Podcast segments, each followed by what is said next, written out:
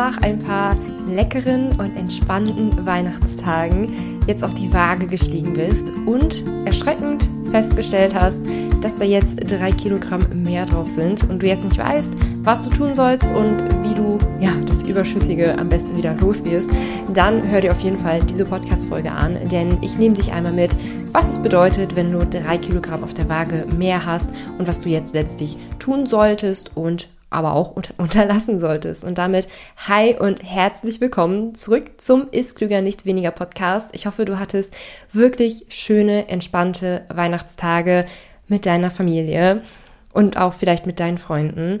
Bei uns ist es leider gerade nicht so entspannt, ähm, denn Daniel hat tatsächlich Corona bekommen und ist in Isolation und momentan ist es halt auch so, dass wir beide halt auch räumlich getrennt sind, weil ich aktuell noch einen negativen Test habe. Ähm, Daniels, also in Daniels Familie ist auch Corona ausgebrochen und ja, das heißt, ähm, unser Weihnachten ist dieses Jahr nicht so pralle gelaufen.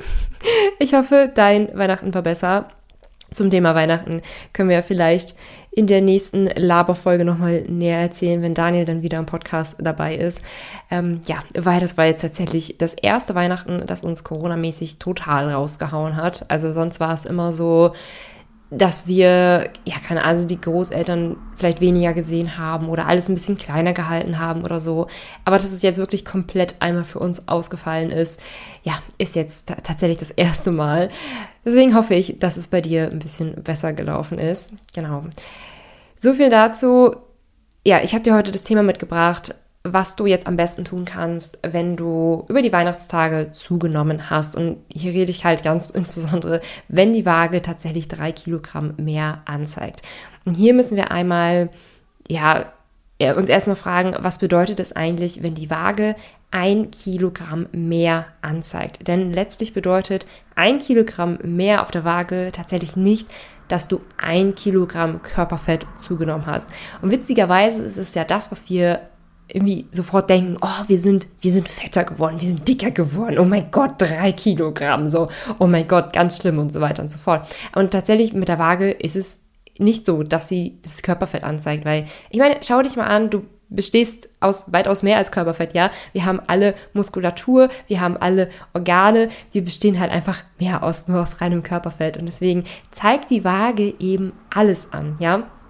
Und da kann ich dich schon mal so ein bisschen beruhigen, ähm, weil wenn du tatsächlich sie, ein Kilogramm Körperfett zunehmen müsstest, äh, würdest, müsstest du tatsächlich in einem Kalorienüberschuss von 7000 Kalorien sein. Also das auf deinen täglichen Bedarf obendrauf. Und wenn wir jetzt davon ausgehen, dass du drei Kilogramm in drei Tagen zugenommen haben würdest, müsstest du also wirklich jeden Tag 7000 Kalorien über deinen täglichen Bedarf ohnehin mehr gegessen haben. Und ich habe dir hier mal ähm, an so Beispielen mitgebracht, was 7000 Kalorien an Essen eigentlich bedeuten würde. Also, schnall dich an, lehn dich zurück. Also 7000 Kalorien an Essen würde bedeuten eine Smoothie Bowl, sechs Lebkuchenmuffins, plus 12 Lebkuchen, und damit meine ich 12 große Lebkuchen, plus 4 Bratäpfel, plus 20 Spekulatiuskekse, plus 10 Mandarinen, plus 3 Äpfel, plus ein Teller Kartoffelsalat mit zwei Bockwürsten. Also all das müsstest du jeden Tag über deinen Bedarf hinaus gegessen haben, um tatsächlich jeden Tag ein Kilogramm Körperfett zuzunehmen.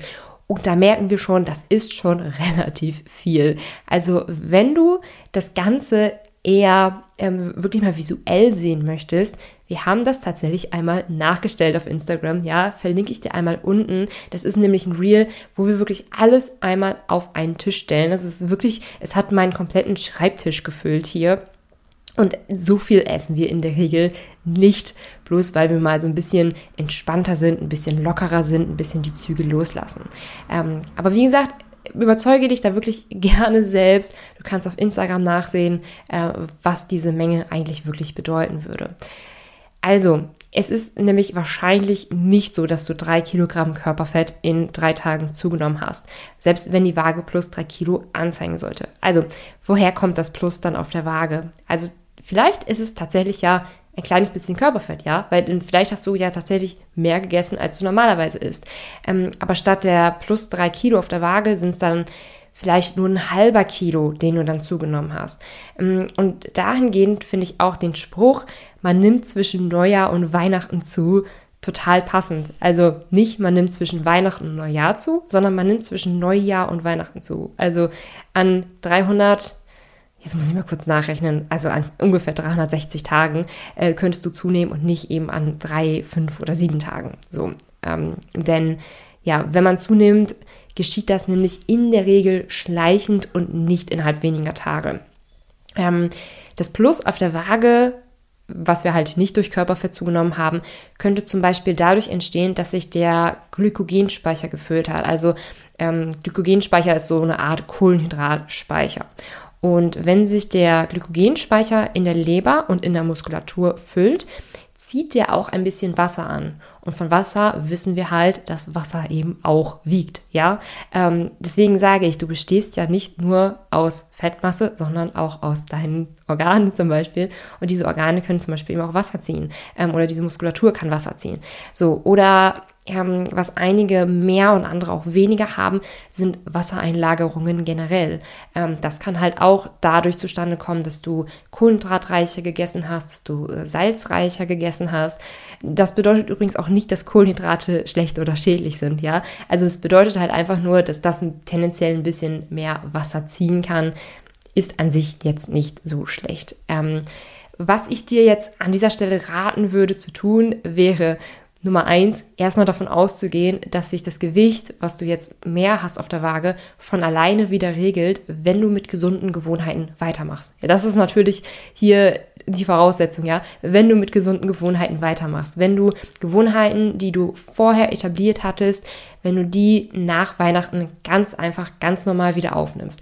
Also niemand muss ja an Weihnachten Probacken zusammenkneifen und äh, ganz, ganz, ganz, ganz wenig essen ähm, oder auch ganz gesund essen. Also ich meine, es ist voll in Ordnung, wenn man über Weihnachten wirklich mal die Zügel ein bisschen losgelassen hat, wenn man da einfach ein bisschen mehr gegessen hat, wenn man da ein bisschen ungesünder gegessen hat. Ja, wir müssen nicht 24-7 immer ganz kalorienarm und ganz gesund essen. Ganz, ganz, ganz, ganz wichtig. Ähm, aber nichtsdestotrotz kannst du dich halt fragen, welche gesunden Gewohnheiten hatte ich vorher? Denn es ist natürlich immer leichter, gesunde Gewohnheiten wieder aufzunehmen, die man bereits sowieso schon hatte, als neue zu etablieren. Ähm, das liegt daran, dass ja, Gewohnheiten halt einfach so einen gewissen Trimpfad in deinem Gehirn gebildet haben.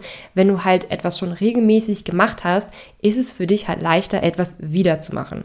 Also vielleicht kennst du das von anderen Lebensbereichen, wenn du irgendwas komplett Neues ausprobierst. Ähm, zum Beispiel eine neue Sportart oder so, dann ist das auch erstmal anstrengender. Vielleicht ist auch die Überwindung, es erst einmal zu tun, größer, als wenn du das, diese Sportart schon seit vielen Jahren machst oder seit vielen Monaten machst. Dann fällt dir das natürlich auch alles viel leichter, dann ist das Ganze nicht so anstrengend für dich. Ähm, das so als ein Beispiel. Oder vielleicht kennst du das auch von der Arbeit, ähm, wo du vielleicht mm, eine neue Arbeitsstelle angefangen hast und alles war so neu und ungewohnt für dich und ähm, die Arbeit war anfangs auch ermüdend, weil sie so ungewohnt war und nach einer Weile gewöhnt man sich einfach an diese Arbeit und das ist halt einfach so das, was die Gewohnheit ausmacht und wenn wir halt in alte Gewohnheiten langsam wieder reinfinden, ist das viel weniger anstrengender, als wenn wir neue Gewohnheiten dann plötzlich etablieren. Deswegen, ich war jetzt gerade ein bisschen ausschweifend, ja. Also frage dich, was hattest du vorher an gesunden Gewohnheiten und probiere die nach den Weihnachtstagen einfach wieder zu etablieren. Wenn dich das halt tatsächlich sehr stören sollte mit dem Plus auf der Waage, ähm, dann könntest du mal probieren, bewusst ein paar Tage ein bisschen salzärmer zu essen. Ja, weil das die Wassereinlagerung tendenziell ein bisschen reduzieren kann. Das kann sehr helfen, aber wie gesagt, das Wichtigste ist halt eigentlich eher so eine gewisse ähm, Chill-Mentalität. Ja, also ähm, gesunde Gewohnheiten wieder aufnehmen, wissen, dass sich das von alleine regelt. Ähm, das ist auf jeden Fall wichtig, als jetzt bewusst salzärmer zu essen. Theoretisch ist das aber auch eine Sache, die du tendenziell machen kannst. Was ich dir zusätzlich empfehlen kann nach dem ganzen Essen und dem ganzen Sitzen, ist es, dich mehr an der frischen Luft zu bewegen und mehr Spaziergänge zu machen, weil es tut einfach unfassbar gut für die Seele ähm, und Bewegung ist natürlich auch gesund. du weißt, was ich meine. Ähm, was du natürlich eben ebenfalls tun kannst, ist es, an der nächsten Runde von Abnehmen ohne Kalorienzählen teilzunehmen. Das ist mein Online-Kurs und das startet Anfang Januar die nächste Runde. Also Anfang Januar kannst du dich ähm, anmelden zum Kurs und dann starten wir anschließend alle gemeinsam. Es wird dann noch zwei Livestreams von mir geben. Ähm, ja, und du wirst, dich du wirst da auch die Möglichkeit haben, dich mit anderen Kursteilnehmerinnen auszutauschen. Also ich freue mich auf jeden Fall schon auf die neue Runde. Das wird sehr, sehr cool. Grundsätzlich ist der Kurs für dich super, wenn du gesund und nachhaltig abnehmen willst, ohne zu hungern, ohne strikt Kalorien zu zählen. Ähm, wenn du dich da einmal näher und unverbindlich so mal so ein bisschen reingucken willst, dann habe ich eine Videoserie für dich vorbereitet, ähm, die dich auch wirklich 0 Euro kostet. Geh da am besten einfach auf den Link in den Show Notes, trag dich da in die, in die Newsletter ein und dann bekommst du an drei aufeinander folgenden Tagen eine Videoserie zugeschickt, die dich in das Thema ist klüger, nicht weniger einführt. Da bekommst du auch ähm, so eine so, eine, so ein digitales Rezepte-Workbook, äh, digitales Workbook, ähm, PDF-Workbook, wollte ich eigentlich sagen. Ähm, erste Rezepte bekommst du, ähm, ja, also die Videoserie ist allein schon super, super cool und bietet echt viel Mehrwert in insgesamt 40 Minuten, also große Empfehlung, dir die einmal zu holen. Und wenn du dann im Newsletter drin bist, dann wirst du natürlich auch darüber benachrichtigt, wenn du dich dann für Abnehmen ohne Kalorienzählen anmelden kannst. Okay, okay. Ja, Zurück zum Thema, was du am besten nicht tun solltest, wenn du über die Weihnachtstage drei Kilo auf der Waage mehr bemerkst. Erstens, googeln, wie man zehn Kilo in zwei Wochen abnimmt. Ja, also generell das Thema Google, es ist absolut interessant, denn Google ist eine Suchmaschine, die dir genau das ausspuckt, wonach du suchst. Also wenn du zum Beispiel suchst, 10 Kilo in zwei Wochen abnehmen, dann sucht Google eben nach den Webseiten, die dir versprechen, wie du 10 Kilo in zwei Wochen abnimmst. Ja, also Google legt leider weniger Wert darauf, ähm, welche Informationen wirklich wahr und welche wirklich richtig sind, sondern liefert das, was du hören möchtest. Und das ist halt so dieses, ja, das ist generell am Internet die große Schwierigkeit. Also wenn du zum Beispiel googelst, warum Low Carb das gesündeste ist, wirst du eine Antwort finden, warum Low Carb das gesündeste ist. Wenn du googelst, warum du unbedingt Kohlenhydrate brauchst, wirst du eine Antwort lesen, warum du unbedingt Kohlenhydrate brauchst. Und das wirklich in der Ernährung, das kannst du mit allem machen. Also du kannst alles dir zurecht googeln. Ähm, und insbesondere da so schnelle Crash-Diäten oder zum Beispiel auch so ähm, Saftkuren zum Abnehmen, ja. Also generell kann ich dir raten, dich nicht auf so ein krasses Crash-Vorhaben einzulassen, ähm, weil das in der Regel nach hinten losgeht, ähm, weil du denkst vom Mindset her dafür bereit zu sein, weil du es so unbedingt willst, ähm, es aber wahrscheinlich leider nicht bist. Ähm, deswegen kann ich dir da wirklich nur vorwarnen, so Crash-Methoden anzuwenden. Geh wirklich lieber den gesunden und nachhaltigen Weg, ähm, weil wir werden uns einfach bis an unser Lebensende mit dem Thema Essen beschäftigen, ja. Also wir werden bis an unser Lebensende essen. Wir werden bis an unser Lebensende irgendein gewisses Gewicht haben. Ähm, und ja, wenn du dann sagst, so, oh, das muss jetzt unbedingt in zwei Wochen sein oder unbedingt in zwei Monaten muss ich hier dieses und jenes Endergebnis haben, ähm, denk auch daran, dass du einen Körper hast, nur einen Körper hast, ähm, der dich trägt und der dich auch bis an dein Lebensende trägt ähm, und den du hegen und pflegen darfst, ja, damit er dich einfach bis an dein Lebensende gesund tragen kann. Okay. Was ich auch nicht tun würde, wären jetzt so strikte Essensregeln aufsetzen, die dich überfordern. Und das kann ganz individuell sein. Also einige kann das jetzt überfordern zu sagen, okay, ich baue jetzt 500 Gramm Gemüse am Tag ein, ähm, obwohl das halt gesundheitlich eigentlich voll in Ordnung wäre zu sagen, ich baue jetzt 500 Gramm Gemüse ein. Ähm, Vielleicht wäre es dann für dich ein kleinerer Einstieg zu sagen, hey, ich schaue erstmal, dass ich, keine Ahnung, 100 oder 200 Gramm Gemüse am Tag esse, bevor ich gar kein Gemüse esse. Also da nicht in alles oder nichts, da nicht in schwarz-weiß denken, sondern schau, welche Essensriegel oder ja, welches neue Vorhaben kann mich zwar fordern, aber nicht überfordern. Ja, und der, der, der Grad ist halt manchmal schmal ähm, und da ist es halt auch gut, eine gewisse Ehrlichkeit zu sich selbst zu haben. Okay, was würde mich hier jetzt gerade überfordern? Und ja, es ist voll in Ordnung, erstmal zu sagen, ich esse nur 100 Gramm Gemüse. Besser 100 Gramm Gemüse als 0 Gramm Gemüse. Ja, ja, es gibt diese Leute, die essen 500 Gramm Gemüse am Tag. Es gibt Leute, die essen Kilogramm Gemüse am Tag. Aber das ist für dich erstmal komplett egal. Was für dich zählt ist, kann ich meine Regel an mich selbst einhalten? So aus psychologischer Sicht, ja, das würde auch langfristig deine Selbstwirksamkeit stärken. Also den Glauben an dich darin, dass du halt dein Versprechen an dich selbst halten kannst, dass du dir etwas, was du vornimmst, auch umsetzen kannst. Und wenn du es dann tatsächlich erstmal geschafft haben solltest, hey, ein paar Tage oder ein paar Wochen lang ähm, jeden Tag 100 Gramm oder 200 Gramm Gemüse zu essen, dann kannst du es ja immer noch steigern. Ja, also denk daran, wirklich erstmal ein bisschen kleiner anfangen vielleicht, etwas, was du schaffen kannst, was dich vielleicht fordert, aber nicht überfordert und wo du auch ein gewisses Selbstvertrauen entwickelst und wo du vielleicht dann auch erste positive Auswirkungen bemerkst und die letztlich auch Lust auf mehr machen. Und genauso wie ich mich nicht mit Essensregeln überfordern würde, würde ich mich jetzt auch nicht mit Sport überfordern. Also nicht sagen, boah, ich gehe jetzt fünfmal die Woche sofort ins Fitnessstudio, ich schaue, welchen Trainingsplan Fitness-Influencerin XY hat ähm, und mache genau den Trainingsplan nach, den sie macht, ähm, weil okay, kleiner, kleiner Ausschwung zum Thema Fitnesspläne auch, ähm, weil ich halt selbst ja seit Jahren Krafttraining mache und ich hatte halt auch mittlerweile natürlich ähm, Zweiersplitpläne, ähm, wo ich wirklich viermal die Woche hingegangen bin. Ähm, da waren Übungen dabei, die schlichtweg nicht für Anfänger geeignet waren. Also zum Beispiel würde ich einem Anfänger jetzt nicht raten, Squats oder Kreuzheben zu machen, weil du dann einen gewissen ähm, Bewegungsradius einfach haben musst, weil du dir gewissermaßen was angewöhnt haben musst, ähm, was Anfänger eigentlich eher überfordern würde.